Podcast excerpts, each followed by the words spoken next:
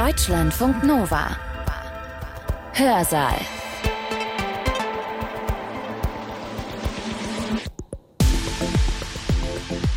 Herzlich willkommen, ich bin Sibylle Salewski. Normalerweise. Da geht es bei uns im Hörsaal natürlich nicht um das Privatleben der Forschenden, der WissenschaftlerInnen, deren Vorträge wir senden. Das ist streng getrennt normalerweise. Das, worüber jemand forscht und das, was er in seiner Freizeit tut. Heute ist das mal anders. Wie ich Linda kennenlernte. FreundInnen von mir veranstalteten ein kleines, nicht genehmigtes Open Air in der Nähe von Berlin. Und mein Freund Pippo beobachtete Linda dabei, wie sie wenige Meter von uns entfernt auf der Tanzfläche stand und etwas in ihr Notizbuch schrieb. Seitdem sie feiert, schreibt Linda mit. Ihre Gedanken hält sie in Notizbüchern fest, die von ihr als Ausgeloggbücher bezeichnet werden. Logbucheintrag. Niklas hat schon ein paar Quests gemacht und unter anderem den Kioskfloor gefegt, um zwei Bier zu bekommen. 18.44 Uhr. Ein Speed. Deep Conversations about time. They don't like it. I'm obsessed with it. Seit Jahren geht Linda in Clubs, in den Katerblau in Berlin zum Beispiel oder ins Sisyphos. Sie feiert da, sie lebt da. Manchmal ist sie tagelang dort und Sie schreibt dort Tagebuch, egal wo sie gerade ist, auf der Tanzfläche, beim Chillen in der Lounge. Sie schreibt über das, was ihr dort begegnet und auffällt. Ausgeh-Logbücher nennt sie ihre Notizbücher. Es sind insgesamt 26. Und um diese Notizbücher geht es heute. Sie sind die Hauptquelle für den Redner in unserem ersten Vortrag. Julian Schwitzberger ist nämlich Kulturanthropologe. Er beschäftigt sich mit Popkultur und forscht zu Nachtleben und Clubkultur. Er ist aber auch selbst Techno-Fan und hat so Linda privat beim Feiern kennengelernt. Ihre Logbücher sind für ihn ein wissenschaftlicher Glücksfall. Was er daraus gelernt hat, über Linda und über das Clubleben, das hört ihr jetzt. Julian Schmitzberger hat seinen Vortrag im Juni 2022 gehalten an der Universität Zürich auf einer Tagung, die den Titel hatte Mädchenfantasien zur Politik und Poetik des Mädchenhaften. Und sein Vortrag, der heißt Ausgelogbücher einer Katze zur mädchenhaften Poetik des Nachtlebens. Das Berliner Berghain ist als Techno-Club bekannt. In der weiträumigen Halle im Herzen des Gebäudes ist die Musik gerne schnell und hart. Zumindest in der Regel etwas schneller und etwas härter als in der Panorama war, den darüber gelegenen Floor, auf dem überwiegend Haus gespielt wird. Das Sisyphos hingegen ist eher als Club einzuordnen, in dem Haus bzw. Tech-House aufgelegt wird. Dabei gibt es dort auch die sogenannte Hammerhalle, ein Bereich, in dem vor allem Techno aus den Boxen tönt. Die zwei Pole scheinen also zunächst nicht völlig unvereinbar. Allerdings beschränken sich die ästhetischen Differenzen nicht allein auf die musikalischen Merkmale. Techno und Haus bzw. die Clubs Berghain und Sisyphos stehen für zwei Welten, die für manche der Eingeweihten, die in einer von ihnen leben, nur wenig Gemeinsamkeiten haben. Daher lohnt sich ein etwas genauerer Blick. Das Berghain strahlt einen industriellen Charme aus. Es handelt sich um ein stillgelegtes Heizkraftwerk, dessen Innenräume eher puristisch ausgestattet sind und eine gewisse Kühle ausstrahlen. Ich bin jetzt hier etwas oberflächlich und nicht so genau. Das Publikum stilisiert sich für gewöhnlich entsprechend bekannter subkultureller Codes. Hier ist man überwiegend schwarz in schwarz angezogen oder nur leicht bekleidet. Auch wenn sich viele der informellen Kleiderordnung vor allem deswegen anpassen, um Einlass gewährt zu bekommen, ist die Identifikation mit dem Berghain-Stil und dem eigenen Erscheinungsbild hier grundsätzlich relativ hoch. Clubs wie das Sisyphos oder etwa auch der Kater Blau stellen Gegenentwürfe zu den dunklen Techno-Clubs dar. Hier scheint alles irgendwie selbst gemacht, improvisiert und aus verschiedenen Ecken zusammengetragen. Statt von Beton ist man hier für gewöhnlich vor allem von Holz umgeben, was eine gewisse Wärme suggeriert. Der Dresscode ist hier weniger streng kodifiziert. Viele kommen in ihren Alltagsklamotten. Teilweise tragen die Gäste aber auch ausgefallene Verkleidungen. Hier werden Partys teilweise so gefeiert, wie man sich das dem Klischee nach bei einem Kindergeburtstag vorstellt. Mit Glitzer-Make-up, albernen Kostümen, Konfettiregen. In meinem heutigen Vortrag soll es mehr um diese von mir zuletzt genannte clubkulturelle Welt gehen, die buntere von beiden sozusagen, für die paradigmatisch eben diese beiden Berliner Clubs, das Sisyphos und der Kater Blau, stehen und früher wäre das vor allem dann auch die Bar 25 gewesen. Diese und ähnliche Clubs werden gerne als Abenteuerspielplatz für Erwachsene beschrieben. Der Vergleich zu Zirkus und Jahrmarkt scheint naheliegend. Schließlich beschreibt sich das Sisyphos auf der eigenen Webseite auch als Berlins Karneval der Tage und Nächte. Mir geht es im Folgenden aber nicht darum, diese Welten als ästhetische zu beschreiben, sondern auch verständlich zu machen, was es bedeutet, sich in ihnen zu bewegen und in ihnen zu leben. Dazu greife ich auf eine vergleichsweise seltene Quelle zurück, die Ego-Dokumente von Linda. Seitdem sie feiert, schreibt Linda mit. Ihre Gedanken hält sie in Notizbüchern fest, die von ihr als Ausgeloggbücher bezeichnet werden. Ausgehend von diesen Logbüchern will ich das Abenteuerliche und Fantastische, manche würden wohl auch sagen, das Utopische dieser clubkulturellen Welt herausarbeiten. Konkret heißt das, mein Vortrag widmet sich der mädchenhaften Poetik des Nachtlebens einer jungen Frau. Ihre Texte spielen allerdings nicht allein ihre Sicht auf die Welt des Clubs wider, sondern machen erfahrbar, was für eine bestimmte Art des Feierns charakteristisch ist. Denn Lindas poetische Sichtweisen und Imaginationen sind keine reinen Projektionen, sondern gründen auf dem Versprechen einer bestimmten Form von Clubkultur auf einen gemeinsamen Genuss, auf Spiel und Abenteuer. Ihr fantasievoller Blick auf das Feiern ist keine Ausnahme. Er reflektiert einen kollektiven Traum, den viele Feinden mit ihr teilen. Den Wunsch, nie erwachsen zu werden oder sich zumindest nicht die ganze Zeit wie Erwachsene verhalten zu müssen. Beispielsweise fabuliert Linda in den Logbüchern von einer Schrumpfmaschine, mit der sie alle Probleme des Feierns lösen könnte. Mit einer solchen Maschine wäre man in der Lage, zuerst ein Bett und dann sich selbst zu schrumpfen, um im Club zu schlafen. Außerdem bastelte sie Freundschaftsketten aus Glitzerwolle und Kronkorken, die sie ihren Freundinnen schenkt. Und sie plante einen Nicht-Geburtstag wie bei Alice im Wunderland, wobei bei der Teezeremonie auch LSD mit im Spiel sein sollte. Manchmal schlüpfte sie auch in die Rolle der Sekretärin einer von ihr gegründeten Partydetektei, die im Club Fälle löst. Ausführlicher möchte ich heute auf folgende vier Punkte eingehen. Nämlich, ich stelle zuerst die Ausgeloggbücher vor. Dann komme ich zum Motiv der Orientierung und der Flucht, das da relativ groß ist. Und dann zuletzt gehe ich nochmal auf den Drogenkonsum ein, bevor ich am Ende ganz kurz nochmal auf die Logbücher im Zusammenhang mit oder im Vergleich auch mit dem ethnografischen Schreiben eingehe. Aber zunächst will ich kurz eben noch darauf eingehen, wie ich Linda kennenlernte. Das erste Mal begegnete ich letzten Sommer eher zufällig als geplant. Nüchtern betrachtet befand ich mich zwar in meinem Forschungsfeld, aber ich war zur Abwechslung nicht gekommen, um zu ethnographieren oder um Daten zu erheben. Freundinnen von mir veranstalteten ein kleines, nicht genehmigtes Open Air in der Nähe von Berlin. Und mein Freund Pippo beobachtete Lynn dabei, wie sie wenige Meter von uns entfernt auf der Tanzfläche stand und etwas in ihr Notizbuch schrieb. Als sie das zum zweiten Mal tat, als sie zum zweiten Mal etwas notierte, beschloss ich, sie darauf anzusprechen. Die Musik war relativ laut. Während unseres Gesprächs ergaben sich immer wieder kürzere Pausen, in denen sie ihre Schreibarbeit fortsetzte. Das bedeutet, meine Kontaktaufnahme wurde ebenfalls im Logbuch erfasst. Der dazugehörige Abschnitt liest sich wie folgt. Julian und Pippo kennengelernt. Julian schreibt seine Doktorarbeit über irgendetwas mit Feiern und Nachtleben. Er ist interessiert an meinem Schreiben. Ich schreibe ihm meine Nummer auf, damit er mich mal innerhalb meiner Bürozeiten anrufen kann. Und wir in Ruhe quatschen. Pippo mag keine Hippies. Pippo erzählt, es sind nur zwei Polizisten für das ganze Gebiet hier zuständig, weil die Bevölkerungsdichte hier nicht so hoch ist in Eberswalde. Und sie kommen nur ungern hier ran an diese Stelle. Wollen lieber telefonieren, wollen, dass man sie anruft und das am Telefon klärt. Pippo sagt, das hat er so nicht gesagt, dass er keine Hippies mag. Glaube aber trotzdem nicht, dass er sie mag. Also mein Freund Pippo sollte sich dann an diesem Abend leider täuschen, weil nur wenige Stunden nach der Begegnung mit Linda wurde der Rave dann von der Polizei auch aufgelöst. Am nächsten Tag konnte ich zwar keinen eigenen Eintrag in mein Feldforschungstagebuch vorweisen, dafür aber eine abgerissene Ecke aus dem Notizbuch mit Lindas Kontakt. Ein paar Tage später meldete ich mich bei ihr und erzählte ihr von meinen Forschungsvorhaben. Sie ist damit einverstanden, mir ein paar ihrer Logbucheinträge vorzulesen und mit mir über das Feiern zu sprechen. Also jetzt zu den ausgehenden Logbüchern und meiner Begegnung mit Linda. Während des Interviews sitzen wir auf der Couch in ihrem Zimmer und trinken Tee. Ab und an gesellt sich eine ihrer zwei Katzen zu uns. Zwischen uns liegen die Bücher, insgesamt sind es 26 Stück. Alle sind mit einem Prägeschriftaufdruck versehen samt der Nummer der jeweiligen Ausgabe. Außerdem sind die Bücher kunstvoll verziert, mal mit Stickern, mal mit einem Streifen aus Glitzer oder aufgeklebten Kulleraugen. Und eben, was auch ganz wichtig ist, ist hier dieses Katzenbild, weil äh, Linda hat nicht nur zwei Katzen, sondern sie hat auch ein Katzentattoo zum Beispiel, trug immer Katzenohren beim Feiern und würde auch selbst sagen, sie ist eine Katze sozusagen. Also er identifiziert sich stark mit diesem Tier. Gemeinsam blättern wir in ihren Bänden und sie liest mir Einträge vor, die ihr interessant erscheinen. Dabei wechselt sich ihre Vorlesestimme und Kommentarstimme ab. Immer wieder muss sie innehalten, um mir etwas Kontext bereitzustellen. Linda betont, dass ihre Bücher nicht repräsentativ oder offiziell sind, also dazu verfasst wurden, um anderen aufschlussreiche Einblicke in ihr Leben zu gewähren oder um veröffentlicht zu werden.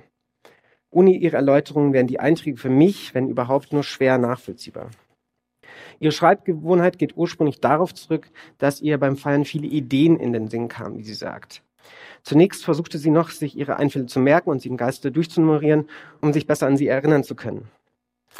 Auf lange Sicht führte das aber nicht zu zufriedenstellenden Ergebnissen. Da sich ihr schwacher Handyakku innerhalb einer Nacht vollständig entlud, beschloss sie, Notizbücher anzulegen. Das erste Logbuch ist auf das Jahr 2015 datiert. Damals war Linda 24 Jahre alt. Die ersten zwei Hefte im Kleinformat bleiben mir allerdings vorenthalten, darin seien überwiegend intime oder private Gedanken festgehalten. Bis diese ersten Bücher vollgeschrieben waren, dauert es wohl noch mehrere Monate.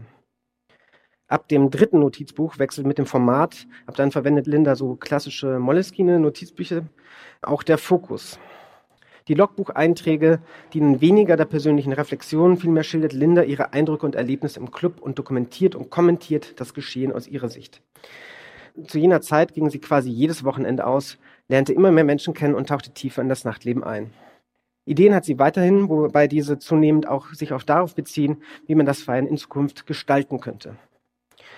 Zu Einfällen wie Kochabend mit einem Freund kommen beispielsweise auch Vorschläge wie Wasserballspielen auf der Tanzfläche oder die Menschen auf der Tanzfläche mit einem Wollknäuel verbinden. Die meisten dieser Ideen wurden anscheinend tatsächlich umgesetzt. Manche davon haben die Form von sogenannten Quests. Dabei handelt es sich um eine Reihe von unterhaltsamen Aufgaben, die sich Linda und ihr Bruder Niklas, mit dem sie regelmäßig feiern war, der sie regelmäßig begleitete, gegenseitig gaben, um sich die Zeit zu vertreiben. Man könnte wohl auch Challenge oder Mutprobe dazu sagen. Linda feierte damals etwa vier, fünf Tage pro Woche, wie sie sagt, inklusive Unterbrechungen, in denen sie nach Hause ging, etwas aß, schlief oder duschte. Ich zitiere sie. Ein Großteil meines Lebens hat sich im Club abgespielt. Das heißt, ich habe da auch ganz normale Sachen gemacht, sie lacht, wie ein Buch gelesen oder ein Picknick gemacht. Ich habe im Club gelebt, sie lacht nochmal, für eine Weile zumindest. Und viele meiner Freunde auch. Irgendwann beschlossen Linda und ihr Bruder, eine Facebook-Gruppe zu gründen, zu der sie alle einluden, die sie im Kater und im Sisyphos kennenlernten. Aus organisatorischen Gründen, wie Linda sagt. Zitat, die Idee war es, das dann so zu nutzen, dass man da reinschreibt, wo und wann man geht und wann, dann wissen alle Bescheid, wie sie ausführt. Die Gruppe heißt Fortgeh-Gruppe und zählt um die 150 Personen. Was ist für Linda bedeutend genug, um festgehalten zu werden? Was beinhalten die Logbücher? Konversationen werden dann besonders gerne aufgeschrieben, wenn sie pointenreich oder humorvoll sind. Beobachtungen dann festgehalten, wenn sie absurd oder bizarr oder kurios vorkommen. Beim Durchblättern ihrer Logbücher während des Interviews macht sie am liebsten Halt, wenn ihr eine Situation oder Geschichte unterhaltsam erscheint. Da es im Club ein generelles Fotografierverbot gibt und Handykameras beim Einlass abgeklebt werden, fertigt Linda von allem, was sie außerhalb des Clubs gerne fotografisch festgehalten hätte, eine Zeichnung an. In ihren Lieblingsclubs stehen aber auch Passfotoautomaten, die sie gerne nutzt. Es gibt also dennoch Fotografien von Linda und ihren Freundinnen. Linda ist nicht die alleinige Autorin der Logbücher. Manchmal lässt sie auch Personen, die sie auf ihre Schreibtätigkeit ansprechen, ins Buch schreiben oder eine Zeichnung anfertigen. Es finden sich aber ebenso Rezepte für Brot oder Müsli in den Büchern, die ihr von Feierbekanntschaften empfohlen wurden. Zu den angeklebten Passfotos kommen in der Regel noch weitere Fundstücke oder kleinere Geschenke. Im Papierfach hinter der letzten Seite findet sich in einem der Logbücher etwa auch eine aufgelesene Einkaufsliste, die Verpackung von Elektrolytepulver aus der Apotheke oder ein abgerissenes Stück einer Zigarettenschachtel. Die Provenienz der einzelnen Gegenstände ist meistens ungeklärt.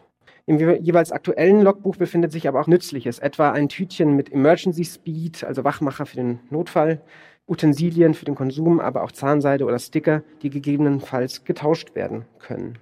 Ich möchte direkt, um einen Einblick zu geben, ein paar Passagen aus den Logbüchern vorlesen. Ja, also in der geschilderten Szene kommt dann Linda gerade in den Kater Blau und bringt ihren FreundInnen, die da schon auf, die warten, auf sie warten, die bereits dort sind, ein paar Besorgungen mit. Also hier der Logbucheintrag vom 14. August 2016, Carter Again. Und dann eine Auflistung der anwesenden Personen. Carter Lieferservice. Ein Kaffee für Lisa, schwarz. Ein Rasierer für Lisa. Ein Essen von Scoom für Niklas, Bulgursalat, ein Ingwer für Niklas. Emi hat eine Wette mit Luise verloren. Sie wird ihm die Augenbrauen wegrasieren. Niklas hat schon ein paar Quests gemacht und unter anderem den Kioskfloor gefegt, um zwei Bier zu bekommen.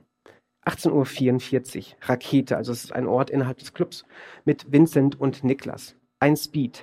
Deep Conversations About Time. They don't like it. I'm obsessed with it. Dann ein bisschen später geht es weiter. Also es ist dann immer zeitlich auch so getrennt mit Symbolen. Das klar ist, es ist nicht dieselbe Situation. Niklas sagt, I've met a really nice girl today. She said, I look like Carson von Dach and she said it as a compliment. 21.37 Uhr, große Schaukel neben dem Kioskfloor. Jetzt ist wirklich alles da, was ich mir den ganzen Tag gewünscht habe. Ingwer, Gras noch mehr Leute. Der Kiosk hat offen, guter Sound, sagt Niklas glücklich.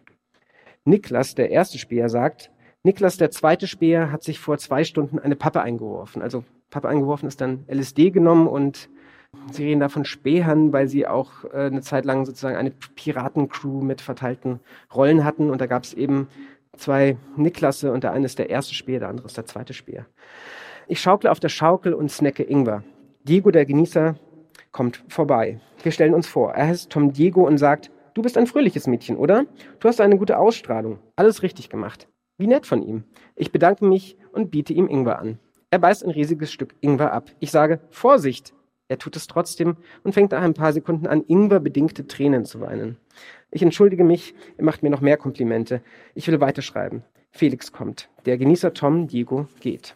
Regel, Flaschen dürfen nicht mitschaukeln, zu gefährlich. Außer Meretz, die hat einen Schraubverschluss. 22.41 Uhr.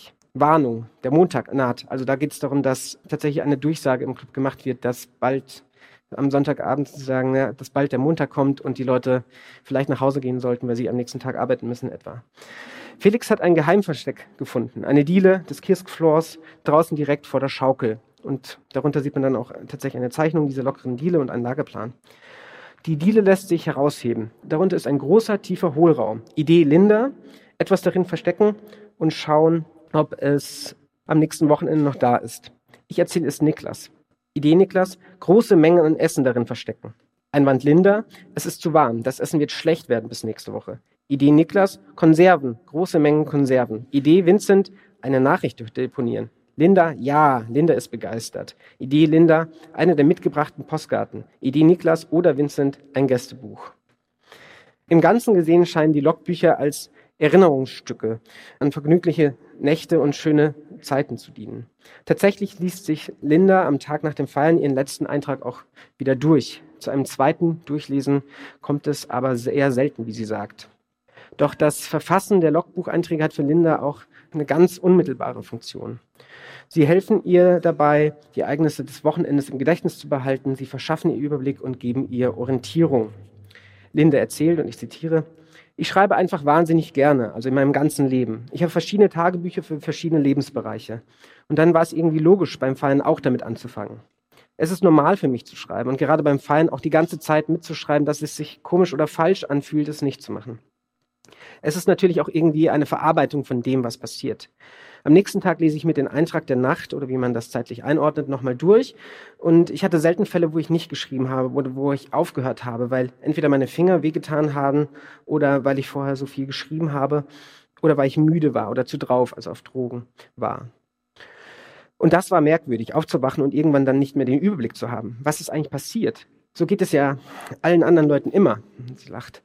Aber ich fand das sehr befremdlich, das Gefühl. Also wenn ich das mitschreibe, dann kann ich am nächsten Tag noch einmal das chronologisch durchgehen. Klar, steht da nicht alles drin, aber so besonders schöne Momente oder ein ungefähres Genuss der Nacht oder des Feierns habe ich dann.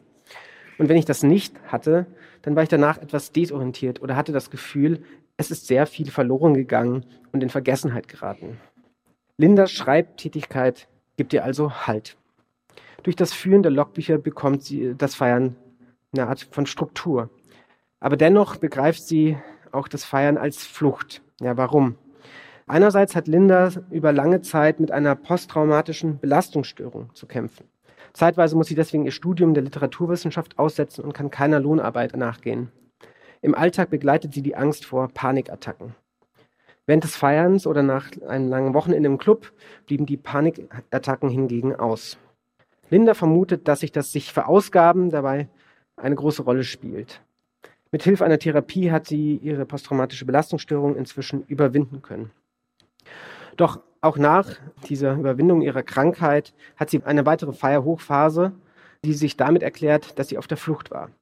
Zu dieser Zeit musste sie eine schmerzhafte Trennung durchmachen, von der sie weggelaufen ist, wie sie sagt. Gleichzeitig widerspricht sie einem zu eindimensionalen Verständnis von Eskapismus. Und ich zitiere sie nochmal. Aber es ist natürlich nicht nur schwarz-weiß. Also es ist nicht nur, oh, es gibt ja jetzt etwas Schlimmes in meinem Leben und ich gehe feiern und vergesse das. Eigentlich ist das ganz schlecht für mich. Es ist so vielschichtig und vielgesichtig. Feiern macht mir natürlich auch Spaß und man erlebt Abenteuer. Ich war sehr kreativ die ganze Zeit. Obwohl es eine Flucht war, würde ich nicht sagen, dass es etwas Schlechtes war. Ja, an dieser Stelle mag es jetzt leicht oder naheliegend sein, Lindas Verhalten zu pathologisieren. Linda feierte vielleicht viel und exzessiv, aber damit bildet sie längst keine Ausnahme. Vielmehr sagt das etwas über die besondere äh, Erfahrungsqualität aus, die ähm, diese Form von Berliner Clubkultur ermöglicht. Nämlich Clubs wie der Karte Blau oder eben das Sisyphos haben von oftmals auch mal von Donnerstag bis Montag geöffnet. Ich zitiere nochmal. In Berlin ist es schon normal, dass man auch mal länger bleibt, oder? Und auch ein bisschen da lebt, sagt Linda. Und weiter. Es ist schon so gedacht, oder? Warum haben die Clubs denn Couchen und Betten? Warum kann man da Essen kaufen oder Magnesiumtabletten? Dinge, die man eben braucht, wenn man nicht nur ein paar Stunden da ist. Warum gibt es dort Duschen? Linda eignet sich also die Infrastruktur des Clubs an. Er wird so teilweise auch zur häuslichen Sphäre. Was für andere ein halb öffentlicher Raum ist, ist für sie ein halb privater, könnte man sagen. Das bedeutet auch, dass alltägliche Aufgaben erledigt werden müssen. Ich zitiere, wir haben sehr viele für das Feiern untypische Dinge dort getan oder eben auch kurze Bürozeiten eingelegt und ein paar Dinge erledigt, wie E-Mails schreiben oder einen Arzttermin buchen oder so. In einem der klassischen Texte zur Jugendkulturforschung von Angela McRobbie und Jenny Garber aus den 1970ern argumentieren die beiden Autorinnen, dass Mädchen ihre ganz eigene Jugendkultur ausprägen, die sich anders zeige als bei den Jungen, die sich eher auf den Straßen herumtreiben und Banden gründen. Für McRobbie und Garber ist das eigene Jugendzimmer der Ort, an dem etwa beim Lesen von Magazinen oder beim Musikhören erfahren wird, was es heißt, ein Teenage Girl zu sein. Gleichzeitig findet in der häuslichen Sphäre die Vorbereitung auf das Leben als gute Mutter, Gattin oder Hausfrau statt. Für Mädchen sei es damals möglich gewesen, zwischen häuslichen Pflichten und freizeitlichem Genuss zu navigieren. Schließlich genügte es manchmal bereits nur, den Raum zu wechseln. Linda inventiert dieses Verhältnis sozusagen. Ja? Also sie macht den Club zu ihrem Territorium, in dem sie alltägliche Rituale und Routinen vollzieht. Man könnte auch sagen, Alltägliches findet im Raum des Außeralltäglichen statt. Neben den Bürozeiten finden sich etwa auch To-Do-Listen in den Logbüchern, wobei sich Zweckdienliches hier mit Amüsement zu verbinden scheint. Es gibt auch noch mehrere Einträge zu ihrem Pfandbusiness. In erster Linie sind es Schichtlisten zu den von ihr gesammelten Pfandflaschen. Und das Pfandsammeln übt Linda tatsächlich aus einer gewissen Notwendigkeit heraus aus. Äh, nämlich während der Zeit, in der sie viel feierte und aufgrund ihrer posttraumatischen Belastungsstörungen nicht arbeiten konnte, musste sie viel sparen. Für ihren regulären Lebensunterhalt konnte sie auf Vermögen aus einer Erbschaft zugreifen, doch für ihr Vergnügen wollte sie dieses Geld nicht einsetzen. Und ich zitiere nochmal, deswegen habe ich sehr, sehr low budget gelebt und mir mein Feiern komplett mit dem Pfand finanziert, sagt Linda. Für jedes Glas und jede Flasche bekommt man je nach Club 50 Cent oder 1 Euro zurück. Angeblich ist das Pfandbusiness ein lukratives Geschäft. Linda hat ein System entwickelt, bei dem nicht auffällt, dass sie ein professionelles Geschäft betreibt. Sie gibt maximal zwei Flaschen bzw. Gläser auf einmal ab und frühestens nach fünf Stunden bei derselben Person. Ich zitiere Linda. So konnte ich mir immer den Eintritt zurückzahlen, manchmal auch schon fürs nächste Mal. Und sie fügt hinzu, Drogen habe ich mir eigentlich nie gekauft, die sind mir immer nur so zugeflogen und ich habe sie gefunden. Ja, das ging ganz gut. Das führt mich zum nächsten Aspekt, mit dem ich mich näher befassen möchte, nämlich noch den Drogenkonsum jetzt ganz schnell. In den Logbüchern nehmen Drogen relativ viel Raum ein. Beispielsweise hier, wenn Linda eine Freundin auf einer privaten Party zeichnet, die LSD zusammen mit Ecstasy konsumiert. Beim Lesen der Logbücher kann der Eindruck entstehen, dass Drogen von Linda und ihren Freunden glorifiziert, man könnte auch sagen, verniedlicht werden. Zumindest bei den Einträgen, die wir beim meinen Besuchen gemeinsam durchgehen, treten Rauschmittel vor allem insofern in Erscheinung, dass sie die Intensität von Erlebnissen zu steigern scheinen. Die Logbücher lassen sich abschnittsweise auch als Protokolle von Selbstexperimenten lesen. Tatsächlich ist dies auch eine bewusste Setzung. In der Phase, in der Linda viel feierte, legte sie sich selbst Konsumregeln auf und dokumentierte genau, was sie zu sich nahm. Wie sie sagt, das sei im Vergleich zu anderen Vielfeinden vergleichsweise wenig gewesen. Also sie hat dann zum Beispiel die Regel, dass sie immer schreiben können will, also immer noch weiter diese Notizen führt, aber auch auf die Toilette mit Leuten reden, also sozusagen ganz normale Sachen.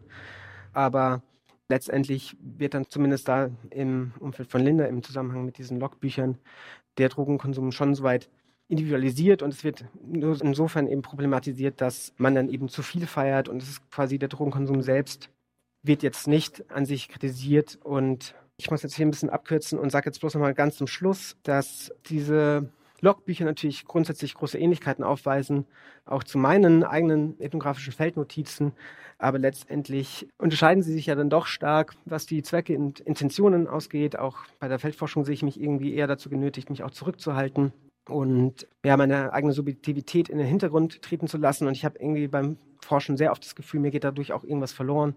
Und letztendlich sind es dann doch die Logbücher von Linda, die das irgendwie, denke ich, ganz gut schaffen, so dieses fantastische und abenteuerliche und eben auch gewisserweise mädchenhafte gut irgendwie darzustellen und mit rüberzubringen. Ja, vielen Dank für die Aufmerksamkeit. Dann auf die Frage. Das war der Kulturanthropologe Julian Schmitzberger über die Ausgeh-Logbücher von Linda und das Leben im Club. Er hat seinen Vortrag im Juni 2022 gehalten an der Universität Zürich auf der Tagung Mädchenfantasien zur Politik und Poetik des Mädchenhaften. Von dieser Tagung stammt auch unser zweiter Vortrag heute. Er ist von der Literaturwissenschaftlerin Nicola Beermann. Sie beschreibt darin einen Typus von Mädchen, der nicht so recht in die üblichen Kategorien passt, in die Mädchen ja oft gesteckt werden. Sie nennt diesen Typus das enthusiastische Mädchen. Und dieses enthusiastische Mädchen, das ist unverstanden, unmündig, unvernünftig, aber sich selbst auch stets treu, sagt Kohut. So wie zum Beispiel Britney Spears. Warum? Das erzählt sie jetzt in ihrem Vortrag. So viele Mädchen kennt die Literatur. Die meisten sind pragmatisch. Nancy Drew, die Rote Zora, Mary Poppins, Alice in Wonderland, Hermione. Diese Mädchen erkunden, vermessen, orientieren sich, sie finden etwas heraus, sie sind wehrhaft, neugierig und konsequent, mutig und unerschrocken. Ihr Denken ist klar. Sie sind solitär, sie träumen nicht. Ihre Mutter oder ihre Verpflichtung auf das Mütterliche haben sie hinter sich gelassen oder in sich getötet und sie haben darüber noch keine Verlustgefühle oder Schuldgefühle entwickelt oder die Mutter phantomal wiederbelebt. Aber diese Autarkie heißt auch, dass sich die pragmatischen Mädchen bereits auf die Wiederkehr der Mütter und die Forderung, Mutter zu werden, vorbereiten. In ihnen löst sich ein Zukunftsversprechen ein. Du wirst deine Kindheit und dein Mädchentum, das dich in das Frausein einübt wie eine Sportlerin, überleben. Es wird dir gelingen, deinen Penisneid, auf den die Psychoanalyse dich verpflichtet hat, in einen Kinderwunsch zu verwandeln. Und kein Zweifel, dem pragmatischen Mädchen wird das auch gelingen. Die Literatur kennt noch einen anderen Mädchentyp. Sanft, fragil, pathologisch wie Schneewittchen, das im Wald mitten in eine Junggesellenkolonie gerät. Mädchen wie Schneewittchen geraten immer in einen sexuellen oder regressiven Wald, aus dem sie nur durch ein Wunder wieder herausfinden. Es sind Träumerinnen und unglücklich, unschuldig liebende Mädchen, die auch in Romanen nicht so recht lebendig werden wollen, über den Status eines kitschigen Abziehbildchens oft nicht hinausgelangen. Und weil sie ihre Vergangenheit nicht verstehen oder kennen, haben sie auch keine Zukunft und meistens auch keine große Aussicht auf Überleben. Anders als das pragmatische Mädchen, das wir ausschließlich in der Kinderliteratur finden, hat das sanfte Schneewittchenmädchen seinen Platz in der Weltliteratur eingenommen. Als ein Frauenopfer. Gretchen, Ophelia. Das sanfte Mädchen ist eine Braut, also schon versprochen und meistens die Braut eines Monsters. Frankenstein, Faust, Dracula, Hamlet. Und zwischen dem pragmatischen und dem sanften Mädchenpol gibt es dann in westlichen Kulturen, und das ist auch äh, das, was wir vielleicht noch diskutieren werden, in welchen Medien, in welchen Kulturen und so weiter. Und selbstverständlich in der Popmusik alle möglichen hybriden Mädchenfiguren, die ihr Mädchentum vielleicht nicht reflektieren, aber ihm doch konflikthaft Ausdruck verschaffen. Ich denke, die Figur des Pferdemädchens, die zu ziemlich vielen Anteilen ja auch äh, eine literarische Figur ist, würde dazugehören. Die Literatur hat Raum für solche hybriden Figuren, eingeklemmt zwischen Pathologie und Pragmatismus. Da wäre Effi Briest, die so gerne im Garten ihrer Eltern schaukelt und ein Wildfang ist und Tochter der Luft genannt wird und die ein Mädchen auch als Ehefrau bleibt, weil sie von ihren Eltern nicht richtig in die Ehe eingeübt worden ist. Es gab da etwas Liberales, Lockeres in der Verbindung der Eltern von Effi. Ein Spalt oder eine Spalte, die sich ausweitet auf ein weites Feld, das nicht verzeichnet werden darf. Freud hat das in im Tabu der Virginität dann thematisiert. Und da sind die sportlichen und tanzenden weiß gekleideten Mädchen in Frank Wedekinds rätselhafter Erzählung Minnehaha, die an einem geheimen utopischen Ort leben, den sie irgendwann verlassen, um in die Prostitution eingeübt zu werden. Das Ziel ihres Trainingsprogramms, von dem sie nichts wissen. Da ist Ludwig Binswangers Patientin Ellen West, die sterben wollte, als sie aufhören musste, Mädchen zu sein. Die erste Anorektikerin der Psychiatrie. Und Binswanger hat sie irgendwann sterben lassen und ihre Autarkie nicht anders bewahren konnte als durch den Suizid. Das sind die Mädchen, die von ihren Müttern getötet werden, die auf diese Weise eine Art Doppelselbstmord begehen. Da ist Toni Morrisons Mädchengeist Beloved, die ihrer Schwester und ihrer Mutter Sethi, Überlebende der Sklaverei, in einem geisterhaften Kreis ungelöster Gewalt einschließt und die Grenzen zwischen Mädchen und Mutter aufhebt. Einmal mehr. Da ist Rilkes Malte, Malte Lauritz Brigge, der selbst eine Zeit lang ein Mädchen gewesen ist oder es gespielt hat, weil seine Mutter es sich wünschte. Sie zog ihm Mädchenkleider an, steckte ihm die Haare fest und nannte ihn Sophie. Als literarische Figur balanciert das Mädchen also widersprüchliche Projektionen über das Mädchenwesen aus. Heikle, nicht immer haltbare, aber mächtige Projektionen und situiert sich zwischen Aggression und Dressur, Unterwerfung und Inbesitznahme. Der Penisneid, der sich äh, dank Freud so äh, sehr im Mädchen manifestiert, sagt Freud, ist auch der Grund dafür, dass das Mädchen eigentlich kein Gerechtsempfinden und keine Wahrheitsliebe verspüren kann. Komma, sagt Freud. Diese jungen Dinger, damit beschäftigt, die Mutter in sich niederzuringen und sich zeitweise von einer Identifikation zu befreien, auf der sie unweigerlich einmal rückverpflichtet werden, stehen der Wahrheit, dem Gesetz und der Gerechtigkeit, überhaupt der Vernunft völlig unempfindlich und unaufmerksam, regelrecht zerstreut gegenüber. Welchen Platz also nimmt das enthusiastische Mädchen in dieser Typenlehre ein? Ist es eine weitere Spielart des Mädchenhaften oder ist es dessen Widerlegung oder dessen Erfüllung? Vielleicht sogar die Apologie des Mädchenwesens, eine Art Steigerung des Mädchenhaften. Das enthusiastische Mädchen, es gibt gar nicht so viele. Und es handelt sich hier auch um eine Figur, die aus einem spezifisch christlichen Kontext zu kommen scheint aber doch aus diesem auf irgendeine Weise herausfällt, in einer Art Übersteigerung.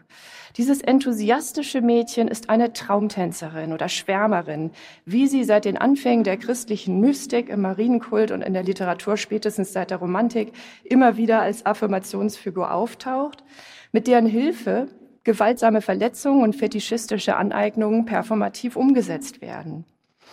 Auf adoleszente Mädchen bezogen werden Enthusiasmus und Schwärmerei, um 1800 noch männlich kodiert, zu einer rückhaltlosen Hingabe oder einem hemmungslosen Verwerfen des eigenen Körpers gesteigert und können als der Versuch bezeichnet werden, sich körperlos Gehör zu verschaffen, ohne dabei ein Recht einzufordern. Überhaupt wäre die christliche Mystik eine wahre Fundgrube für solche Mädchenfantasien, aber auch das Potenzial und die philosophische Bedeutung, die das Mädchen in diesen westlichen christlichen Kulturen einnimmt. Auch im 19. und 20. Jahrhundert kehrt diese Mystikerin in Gestalt von naiven, tiefreligiösen Frauen wieder. Beispiel äh, Therese von Lisieux oder Therese Neumann, eine katholische Bauerntochter, die 1926 aus Händen und Augen zu bluten beginnt, das Neue Testament dann in wöchentlichen Visionen verzückt nachvollzieht und auf diese Weise zum größten medialen Spektakel der Weimarer Republik geworden ist, ebenso gläubig verehrt wie angefeindet als Falschmünzerin. Das enthusiastische Mädchen wäre nicht so sehr eine weitere Figur in dieser ohnehin vagen Typenlehre des Mädchens, die ich gerade ein bisschen umrissen habe, und ihrer Ausdrucksweisen, das enthusiastische Mädchen wäre ein Mädchen, das sich scheinbar selbst übersteigt, ohne aus sich herauszugelangen oder gelangen zu wollen. Es handelt weder pragmatisch noch verklärt, es bleibt sich selbst verhaftet. Gerade ihr Enthusiasmus ist es aber, der eine Reflexion des Mädchentums oder des Mädchendaseins in Gang setzen könnte. Das enthusiastische Mädchen lässt sich nicht ohne weiteres in bestehende Girl-Kulturen oder wahrnehmbare Mädchenfantasien oder Figurationen des Weiblichen integrieren.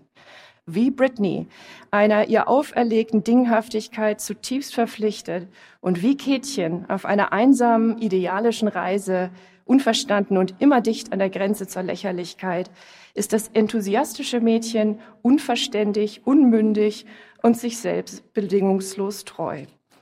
Sie ist weder Rebellin noch gelingt mit ihr Befreiung.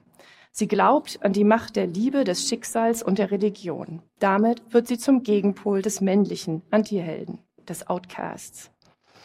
Die Literaturgeschichte des enthusiastischen Mädchens beginnt auf der Bühne mit Kleist Figur des Kätchens von Heilbronn und deren enthusiastischem Ohnmachtsanfall angesichts der vermeintlichen Realwerdung einer göttlichen Männlichkeit inklusive darauf folgender Verletzungen, die Kätchen willig in Kauf nimmt.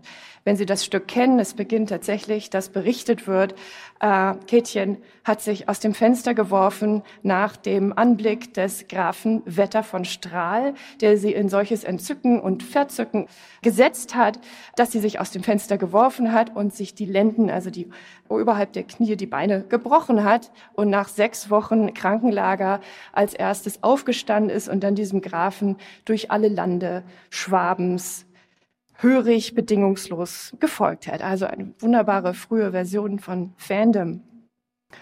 In der Popkultur, diesem großen Verdinglichungsapparat des Infinite Jest, kehrt das enthusiastische Mädchen in Gestalt von Britney Spears zurück. Seit ihren Anfängen im Mickey Mouse Club in den 1990er Jahren inszeniert Spears das enthusiastische Mädchen in ihren Songs, Shows, Musikvideos und in letzter Zeit auch ihren Instagram-Einträgen, visuell, musikalisch, tänzerisch und textuell. So scheinbar ganz anders als die christliche Mystikerin sind beide, aber wir werden sehen, wie sie sich diesem Enthusiasmus nähern auf je ihre Weise. Unter Spears wird das Teenager-Mädchen zu einem Techno-Körper-Medium, das durch männliche und strukturale misogyne Gewalt erlittene Verletzungen in einer enthusiastischen Performance sozusagen sportlich bewältigt, übrigens ohne Anklage. Auch der Streit um die Aufhebung ihrer Vormundschaft, den wir alle verfolgt haben in den letzten zwei Jahren, denke ich, war ja keine Klage, sondern eine Petition, eine Bitte. Das enthusiastische Mädchen, das sich schauend zum Schauplatz macht, ist aber dennoch eng mit einer fragwürdigen Rechtsordnung verbunden und wird von einer Fülle normativer Restriktionen gerahmt. Von Kleist über die Stigmatisierten bis hin zu Spears lässt sich die autodestruktive Ökonomie mädchenhaften Enthusiasmus und seine machtvolle Ohnmacht als Rechtsfall an der Grenze der Glaubwürdigkeit lesen. Blind wie Justitia, ferngesteuert wie eine Automate und damit immer auch am Rande der Lächerlichkeit und der Unglaubwürdigkeit, macht sie ein ihr auferlegtes Unrecht verzückt zum Spektakel. Und um diesen Bogen von einer pathologischen oder äh, leicht zu pathologisierenden Symptomfigur zu einer Rechtsfigur schlagen zu können, erlauben Sie nur einen ganz kurzen Exkurs in das 18. Jahrhundert. Denn in der Philosophie der Aufklärung spielt der Enthusiasmus eine nicht unwichtige Rolle. Ich erinnere an Shaftesbury's Letter Concerning Enthusiasm von 1798 und Kants Überlegungen in der Kritik der Urteilskraft. Da bezeichnet der Enthusiasmus einen Zustand poetischer Ekstase oder Exaltation oder Überhitzung des Gemüts, das durch irgendeinen Grundsatz über den geziemenden Grad erhitzt worden sei. Zitat Kant, der aber auch das wahre Gefühl einer göttlichen Gegenwart garantiert. Denn der Enthusiasmus ist blind, sagt Kant, und daher unvernünftig. Er kann, Zitat, der Vernunft nicht wohlgefallen. Die Vernunft schüttelt den Kopf über den Enthusiasmus. Zitat, die Idee des Guten mit Affekt, das ist der Enthusiasmus, sagt Kant, aber eben nicht das Gute im Sinne der Vernunft, das vernünftig Gute. Zugleich wurde gerade im 18. Jahrhundert auch die dunkle Seite des Enthusiasmus, der begeisterten Ekstase wahrgenommen. Fanatismus. Der Fanatismus und in dessen unmittelbarer Nachbarschaft das Ressentiment aber schränkt die Freiheit der Kritik ein, die es unter Bewahrung des Enthusiasmus zu verteidigen gilt. In Ressentiment schlägt der Enthusiasmus dann um, wenn die Enthusiasten, Adorno hat das anhand der Hörer klassischer Musik beschrieben, also dieser fanatischen Hörer, äh, die nichts anderes gelten lassen als Bach, äh, äh, werden die Enthusiasten zu fanatischen Anhängern von Ordnungen und Kollektiven um ihrer selbst werden willen.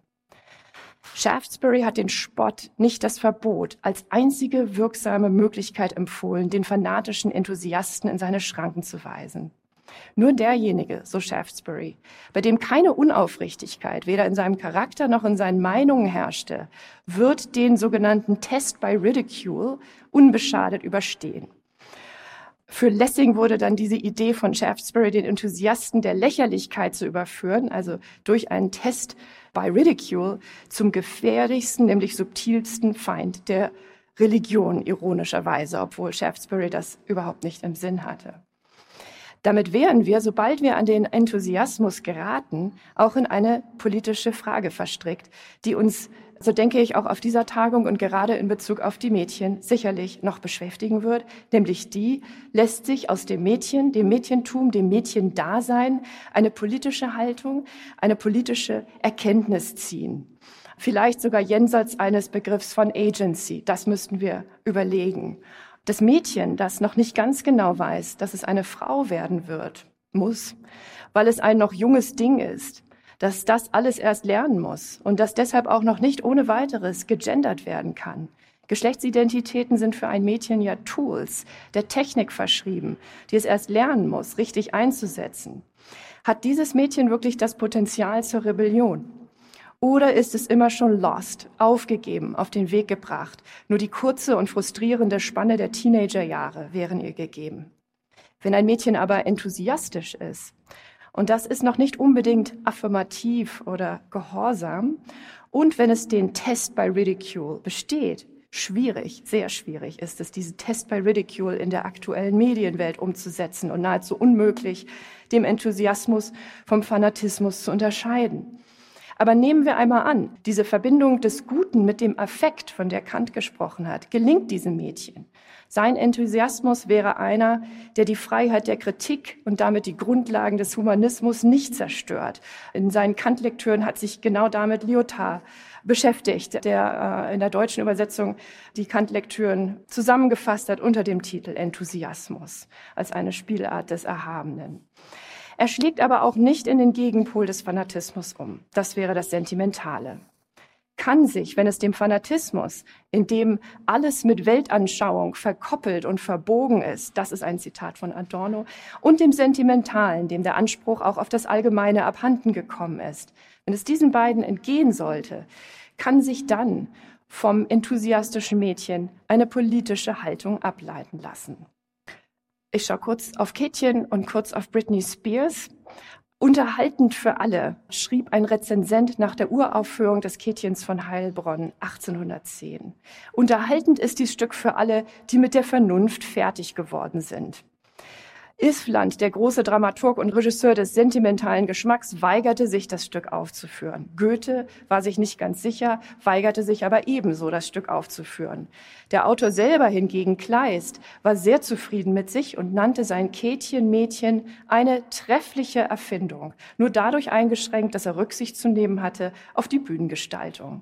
Kätchen, das ist Kleist zufolge die Kehrseite der Penthesilea, ihr anderer Pol die ebenso mächtig ist durch gänzliche Hingabe wie durch jene durch Handeln.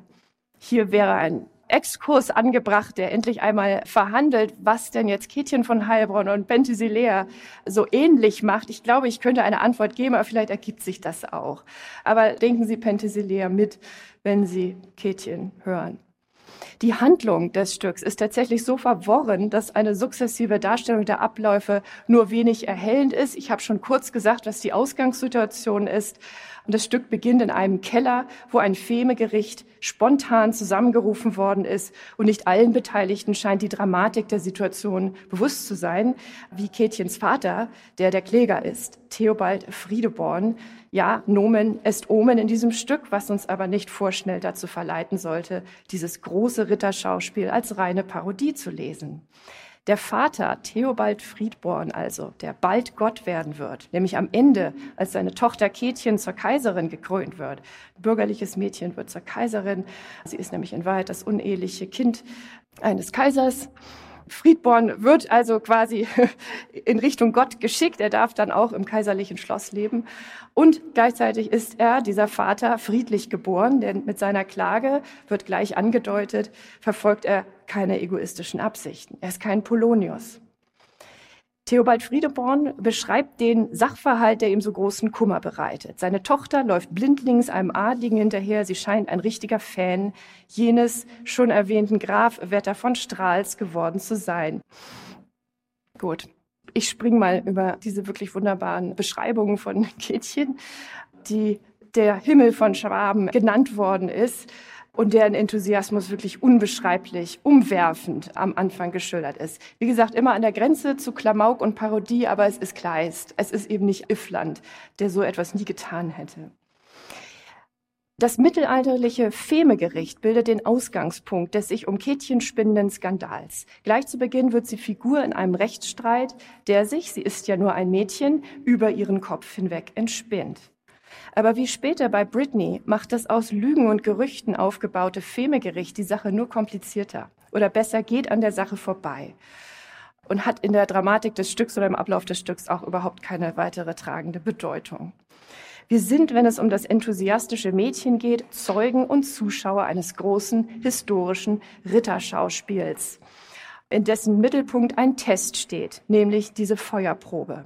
Wird es Britney und Kätchen, den enthusiastischen Mädchen, gelingen, ihre Unschuld, die für ihre Fans ja so klar auf der Hand liegt, wie der lichte Tag, mit Hilfe der Feuerprobe nachzuweisen? Und warum müssen Kätchen und Britney, wie die Märtyrerin-Mädchen, durchs Feuer gehen, ihre Haare lassen, vergewaltigt, beschämt, verfemt und vor Gericht gestellt werden?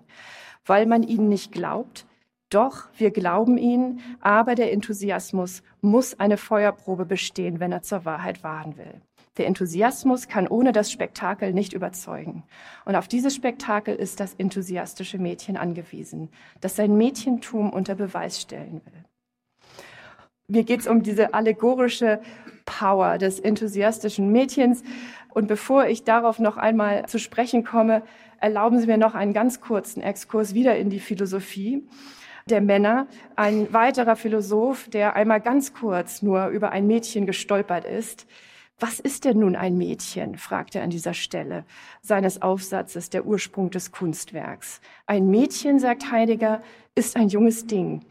Der Mensch ist kein Ding. Äh, Gott ist kein Ding.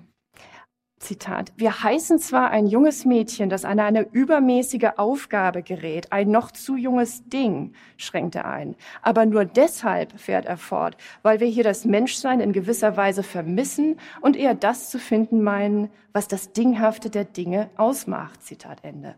Wir werden gleich aufmerksam. Heidegger kann hier nur an das enthusiastische Mädchen gedacht haben, an Kätchen, nicht an Antigone, an Britney, nicht an Ophelia.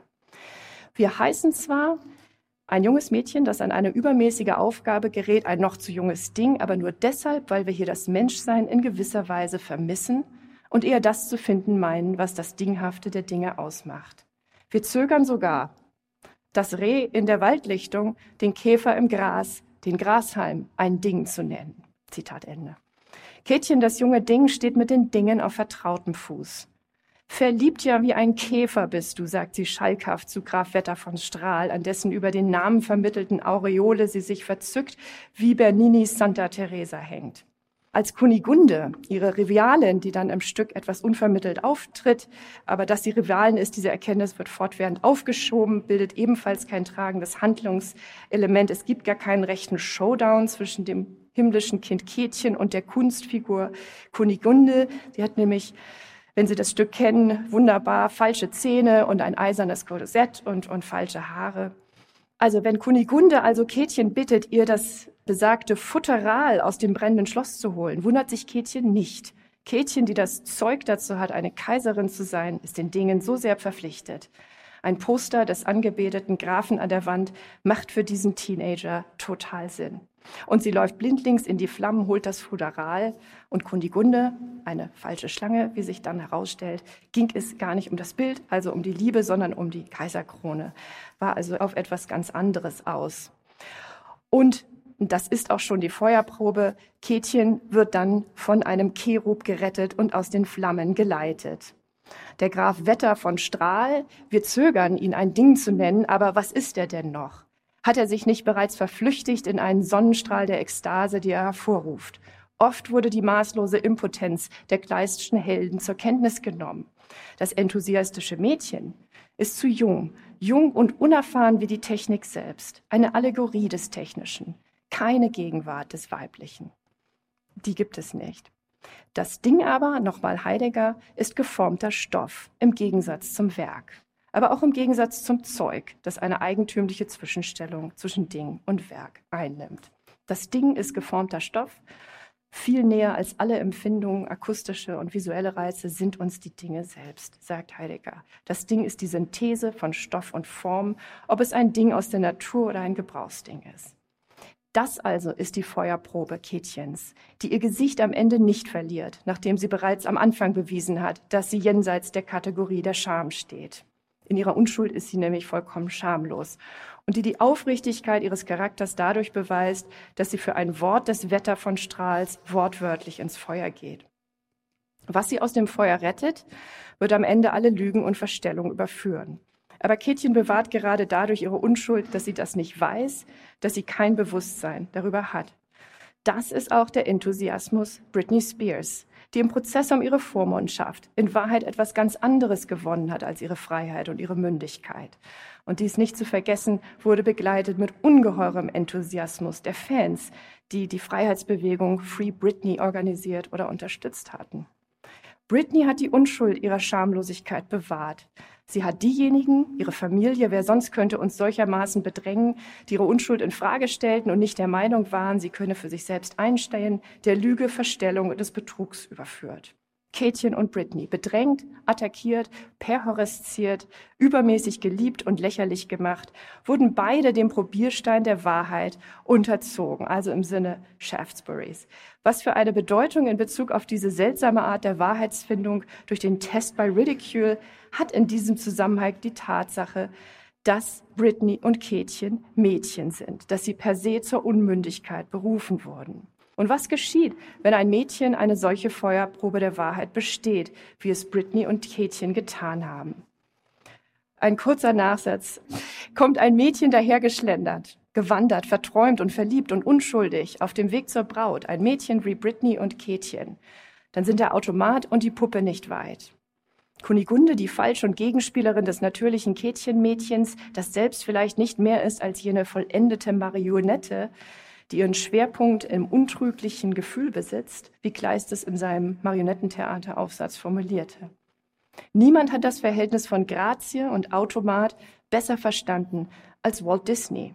Und so ist auch der enthusiastische Teenager Britney Spears, die durch den Mickey Mouse Club Karriere gemacht hat, von Puppe Marionette Automat nicht loszulösen in dem sie gehalten von Regression und Repression der Disney World sich verdinglicht. Als junges Ding inszeniert, ist ihr bis zu einem gewissen Maße und für das Maß gibt es auch hier ein untrügliches Gefühl, gestattet, eine aggressive Sexualität zur Schau zu tragen.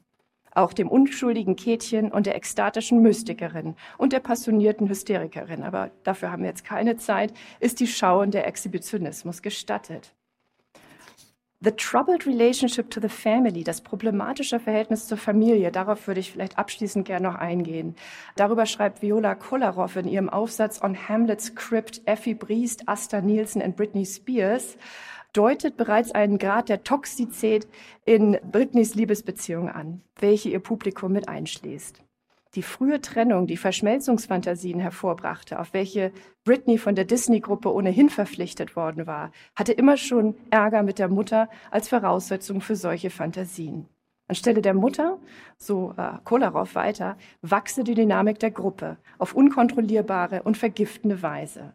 Und zwar sowohl im Hinblick auf die narzisstische Identifikation mit ihrem eigenen Bild, als auch im Hinblick auf die Identifikation mit den Ich-Idealen dieser Gruppe die verborgene Identifikation des jungen Mädchens mit der aufgegebenen Mutter. Denn in der Ökonomie der Lust sind sowohl Mädchen als auch Mutter entwertet. Kätchen und Britney sind Mädchen, die ihre Mutter aufgegeben haben, um in einer von männlichem Begehren und Blick geprägten Ökonomie weiterzukommen, sich durchzuschummeln sozusagen. Denn ihr Begehren ist immer doppelt verschoben. Die als Objekt der Begierde aufgegebene Mutter, die der Junge sich im Oedipus-Komplex heimlich warm hält, wird für das Mädchen zu einer Art giftigen Revenant. Eine falsche Mutter, tote Mutter, Stiefmutter, fähig, das Leben der Gruppe Britneys Fans und Kätchens himmlisches Schwaben allegorisch zu steuern. Vielleicht mag es an Britneys Haaren herbeigezogen sein, diese Bitch als Enthusiastin zu bezeichnen. Aber ich kenne niemanden, der sich enthusiastischer auf der Bühne verhält wie sie. Niemand, die so von Musik beseelt ist. Was für ein Mensch ist ein Mädchen? Was für ein Mädchen ist ein enthusiastisches Mädchen? Und was für ein Werk könnte ein solches Mädchen schaffen? Und mit diesen Fragen, die Antwort brauchen, schließe ich und danke Ihnen für die Aufmerksamkeit. Das war die Literaturwissenschaftlerin Nicola Beermann über das enthusiastische Mädchen. Sie hat ihren Vortrag am 2. Juni 2022 gehalten an der Universität Zürich auf der Tagung Mädchenfantasien zur Politik und Poetik des Mädchenhaften. Deutschlandfunk Nova. Hörsaal. Jeden Sonntag neu auf deutschlandfunknova.de und überall, wo es Podcasts gibt. Deine Podcasts.